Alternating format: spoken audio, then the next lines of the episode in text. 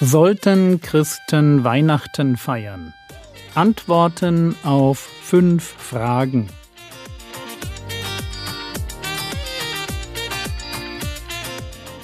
Theologie, die dich im Glauben wachsen lässt, nachfolge praktisch dein geistlicher Impuls für den Tag.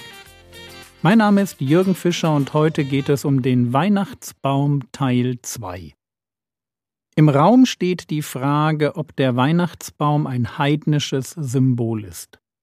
Und gestern habe ich euch auf eine gedankliche Reise mitgenommen. Mein Credo war, es gibt an sich oder aus sich heraus keine heidnischen Symbole. Also natürlich gibt es Symbole, die von Heiden für die Anbetung ihrer Götzen verwendet werden, aber ein Ding, ein Symbol oder ein Tag ist aus sich heraus erst einmal nicht heidnisch, sondern ein Teil der Schöpfung und damit Eigentum Gottes. Wir müssen das gut verstehen. Nur weil irgendwer irgendwann im Rahmen seines Götzendienstes ein Symbol oder einen Gegenstand verwendet hat, heißt das noch lange nicht, dass das heute für mich irgendeine Bedeutung hat. Nur weil es die satanische Bibel gibt, höre ich nicht auf, Bücher zu lesen. Und nur weil man sich vielleicht zu den Saturnalien Geschenke gemacht hat, heißt das nicht, dass ich mit jedem Geschenk, das ich meiner Frau mache, den Gott Saturn anbete.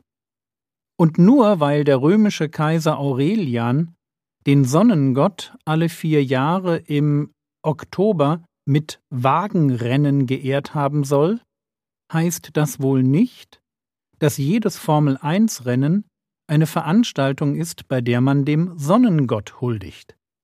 Und auch das Aufstellen von Bildern meiner verstorbenen Eltern und Schwiegereltern ist kein Ausdruck von Ahnenverehrung. Und ein Räucherstäbchen macht mich nicht zum Buddhisten. Ich könnte diese Liste beliebig fortsetzen. Ich hoffe, ihr versteht die Logik dahinter. Ich meide die heidnischen Symbole, die in meiner Umgebung heute für die Anbetung falscher Götter stehen. Ich hole mir keine Götzen in die Wohnung, auch nicht zu Dekorationszwecken als Mitbringsel aus dem Urlaub.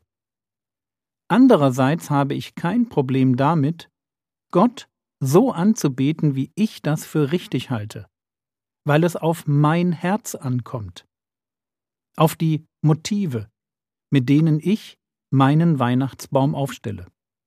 Das war der logische Fehler hinter dem Vorwurf, der Weihnachtsbaum ist ein heidnisches Symbol. Aber natürlich gibt es auch noch einen historischen Fehler. Weihnachtsbäume gehen nämlich gar nicht auf irgendwelche heidnischen Bräuche zurück. Wieder Stichwort Quellen. Ich möchte wiederholen, was ich schon gesagt habe. Ihr werdet zum Thema Weihnachten gnadenlos angelogen. Lasst euch die Quellen zeigen.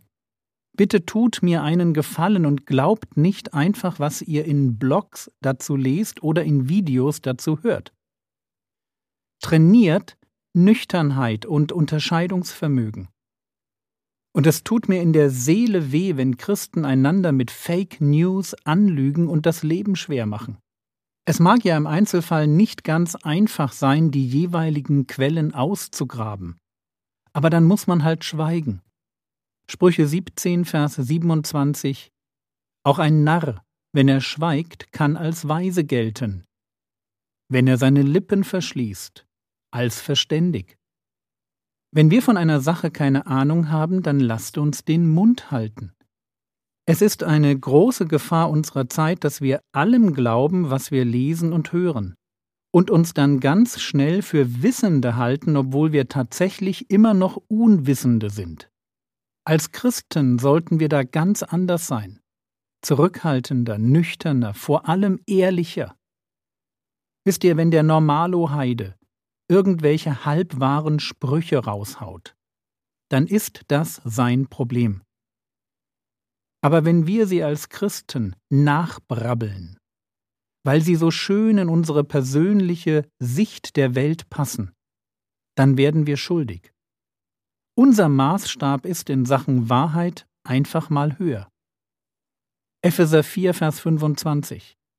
Deshalb legt die Lüge ab und redet Wahrheit, ein jeder mit seinem Nächsten, denn wir sind untereinander Glieder. Und das Ablegen von Lüge ist in Zeiten, in denen Bullshit, Gequatsche und populistische Vereinfachungen Herzen verängstigen, besonders wichtig. Es ist wichtig, dass wir als Christen verlässliche Gesprächspartner werden, die sich Mühe geben, bei der Wahrheit zu bleiben. Und deshalb mein Tipp.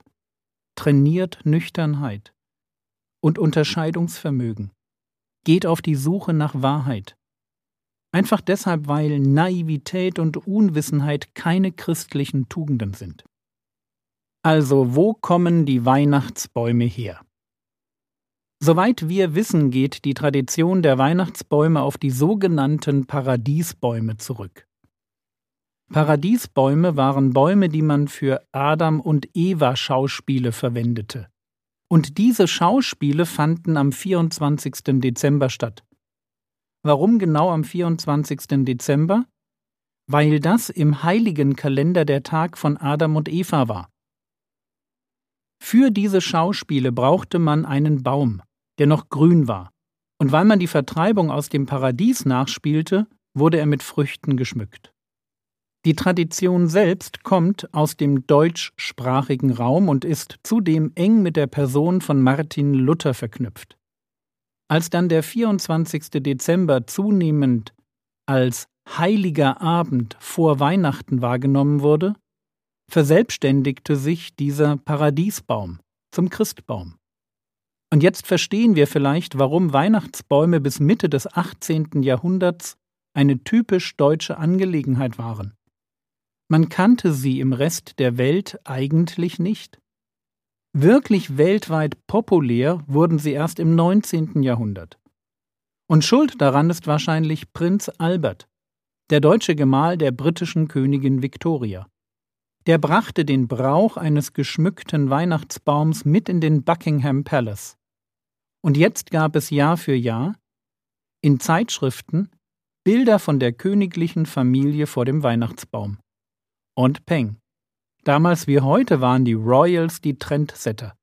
Der Rest ist Geschichte.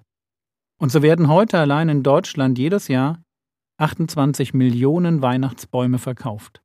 Meine Frage war, ist der Weihnachtsbaum ein heidnisches Symbol? Und die Antwort lautet nein, ist es nicht. Es gibt dafür keine Quellen. Und er ist, soweit wir es rekonstruieren können, eine christliche Erfindung. Und die muss man nicht mögen. Aber ein Weihnachtsbaum wird nicht dadurch heidnisch, dass ich behaupte, irgendwo in der Welt hätten Heiden einen Brauch gehabt, bei dem man auch grüne Zweige in die Wohnung hängt oder einen Baum schmückt. Es kann sein, dass es diese Heiden gab und dass sie genau das getan haben, aber heute spielen sie in meinem Umfeld keine Rolle.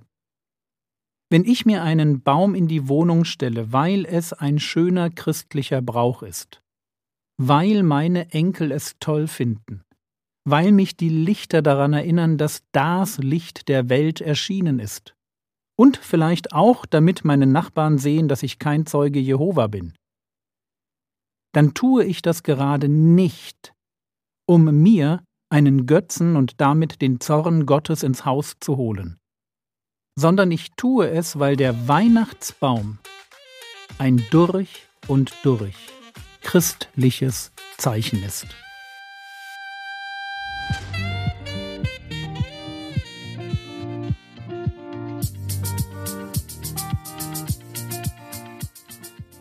Was könntest du jetzt tun? Denke darüber nach, was du von der Aussage hältst, dass Naivität und Unwissenheit keine christlichen Tugenden sind. Das war's für heute. Bete doch heute für die Menschen, die an Weihnachten allein sind oder, obwohl sie es sich wünschen würden, keinen Kontakt zur Familie haben können. Der Herr segne dich, erfahre seine Gnade und lebe in seinem Frieden. Amen.